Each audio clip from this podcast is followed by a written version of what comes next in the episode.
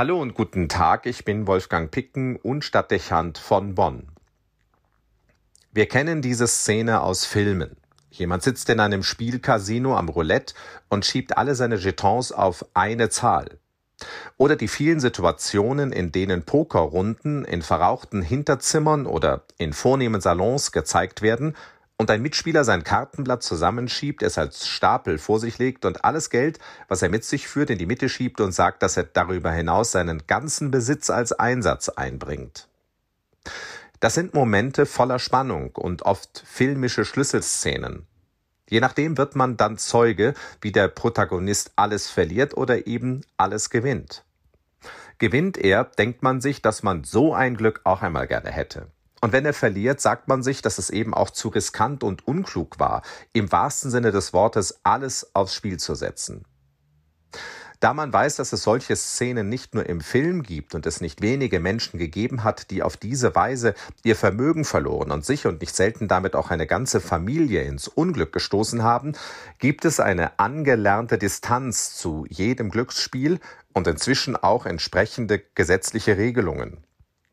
In vielen Generationen war es üblich, um Geld zu spielen. Nicht wenige haben noch am Zahltag ihres Lohns alles beim Kartenspiel verloren. Ich höre also noch meine Großmutter sagen, in den Karten steckt der Teufel, was sie nicht davon abgehalten hat, selbst Karten zu spielen, aber was zumindest bedeutete, auch das pflegte sie zu sagen, man spielt niemals für Geld. Ob das nun in dieser Radikalität sein muss, sei dahingestellt. Das wäre das Aus für viele Skat- oder Doppelkopfrunden, auch für Kegelkreise oder Computerspieltreffen. Allerdings wäre man sich vermutlich sehr schnell darin einig, dass man niemals alles auf eine Karte setzen sollte. Wer mit einem solch hohen Einsatz spielt, riskiert alles für einen glücklichen Zufall.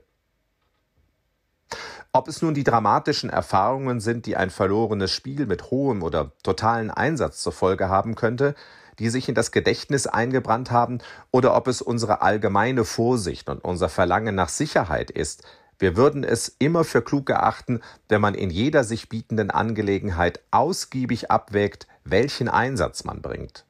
Das gilt nicht nur im Spiel, sondern überall, wo es um die persönlichen Ressourcen geht. Das betrifft unser Geld und Vermögen, aber auch die Arbeitskraft und die Zeit, schließlich die eigene Gesundheit. Es ist wichtig, dass die Relation von Aufwand und Nutzen im Blick ist, man sich möglichst viele Optionen offen hält und die Risiken im Blick hat, um nicht plötzlich zu viel auf einmal verlieren zu können.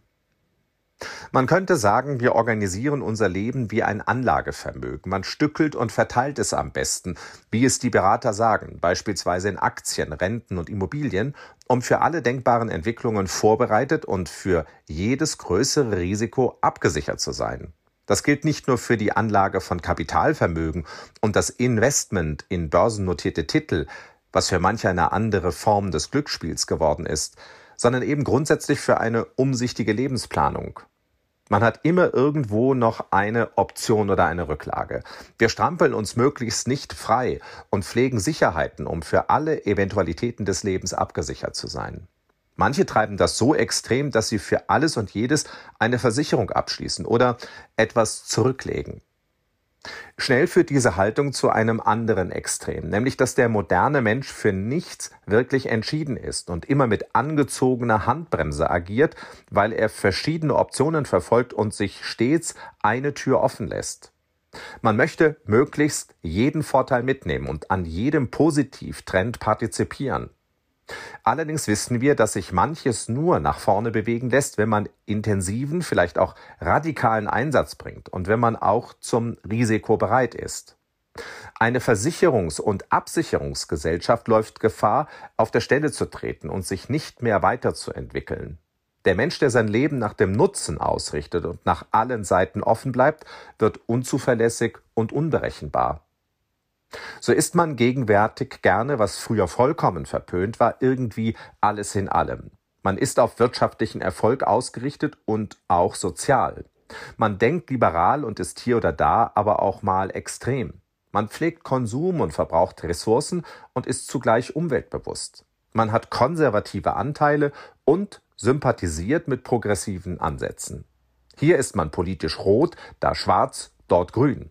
Dann findet man wieder die gelbe Linie richtig oder die linke Forderung angemessen.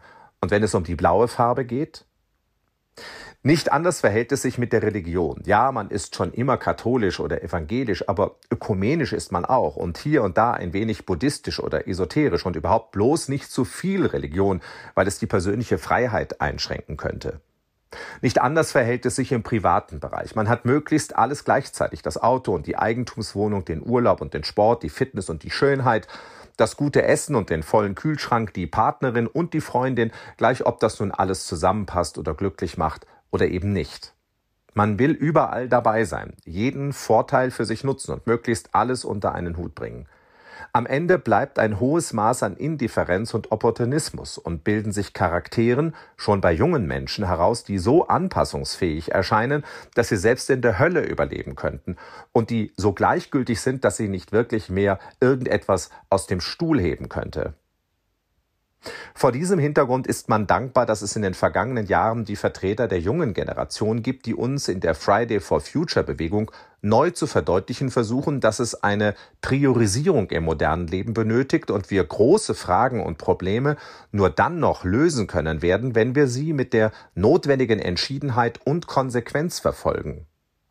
Es wird nicht einfach werden, die Bevölkerung dafür zu gewinnen. Zu sehr haben wir uns in einem Leben eingerichtet, das sich darauf versteht, alles und jedes gleichzeitig tun zu können. Aber die Zeichen einer kollabierenden Umwelt werden diese Wende erzwingen. Ohne sie wird es kein Überleben auf dieser Erde geben. Das gilt im Übrigen auch für das Leben und Überleben der Kirche. Wenn auch hier nicht zu einer Klarheit der Aussagen und zu einer Entschiedenheit zurückgefunden wird, die verdeutlicht, wo das Herz eines Christen schlägt und wo er Prioritäten setzt, wo mit ihm zu diskutieren ist und wo nicht, wird sich das Christentum in der Beliebigkeit erst verlieren und dann gänzlich auflösen. Jesus hat sehr deutlich gemacht, wie wichtig es ist, dem Glauben an Gott und dem Gehorsam gegenüber seinen Worten Vorrang zu geben. Im heutigen Evangelium heißt es im Gleichnis, dass ein Mann alles hergibt, um den Acker zu kaufen, indem er den Schatz des Lebens vermutet. Er gibt alles für den Glauben. Was dem modernen Menschen riskant und einseitig erscheint, ist die Voraussetzung dafür, dass die Ideale Jesu Wirklichkeit werden können und die Menschheit für sich Zukunft gewinnen kann. Denn die Folge eines Lebens nach seinem Wort ist, so verspricht es das Evangelium, das Himmelreich.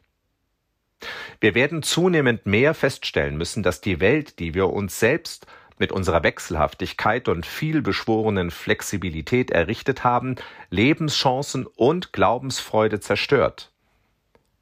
Es gibt keine Alternative zur Entschiedenheit. Nicht, weil in der Verzweiflung nur noch das Risiko zählt, sondern weil es der Weg ist, den die menschliche Logik fordert und der einmalig ist, weil er der Weg, die Wahrheit und das Leben ist. Wer alles darauf setzt, kann nicht verlieren, sondern nur gewinnen. Also, wo ist dein Schatz und was ist es, wofür du wirklich brennst? Wolfgang Picken für den Podcast Spitzen aus Kirche und Politik.